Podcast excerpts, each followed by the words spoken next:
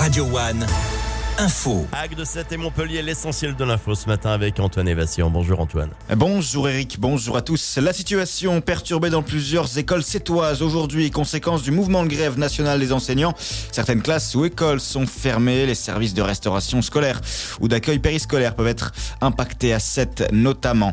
La mobilisation demain des infirmiers libéraux à Montpellier, une nouvelle opération est prévue demain dans la ville vers 13h. Le cortège va traverser le centre-ville pour se rendre à la CPM. Le mouvement demande la revalorisation des actes médicaux infirmiers, de l'indemnité forfaitaire de déplacement et de l'indemnité kilométrique notamment. Dans le reste de l'actualité, la colère monte également d'un cran pour les agriculteurs. Les mobilisations se poursuivent aujourd'hui un peu partout en France avec des actions de blocage encore sur les autoroutes, sur la 1, la 4 ou encore sur la 6 autour de Paris, mais aussi sur la 7 près de Lyon ou encore sur la 9 du côté de Nîmes. Hier, des manifestants sont entrés brièvement à pied sur une zone de stockage du marché de Ringis. Certains auraient commis des dégradations. Au total, près de 100 personnes ont été interpellées, placées en garde à vue.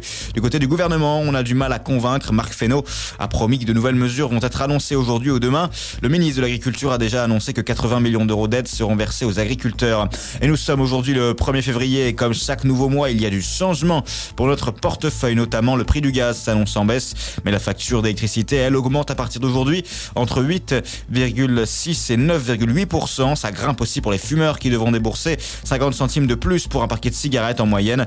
Enfin, le taux du livret d'épargne populaire passe de 6 à 5%, mais au-dessus de l'inflation toujours. Dans le reste de l'actualité locale, cette nappe d'hydrocarbures présente dans le canal de 7 pour le troisième jour consécutif hier.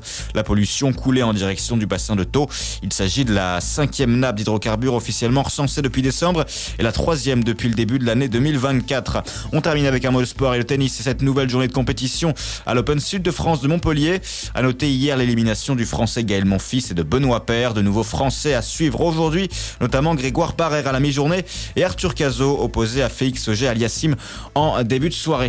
Bonne journée sur Radio One. Arthur, Arthur, on se prépare évidemment. Merci beaucoup Antoine, rendez-vous dans une heure pour un nouveau point sur l'info. Et en attendant, radioone.fr, vous retrouvez tout ceci en podcast.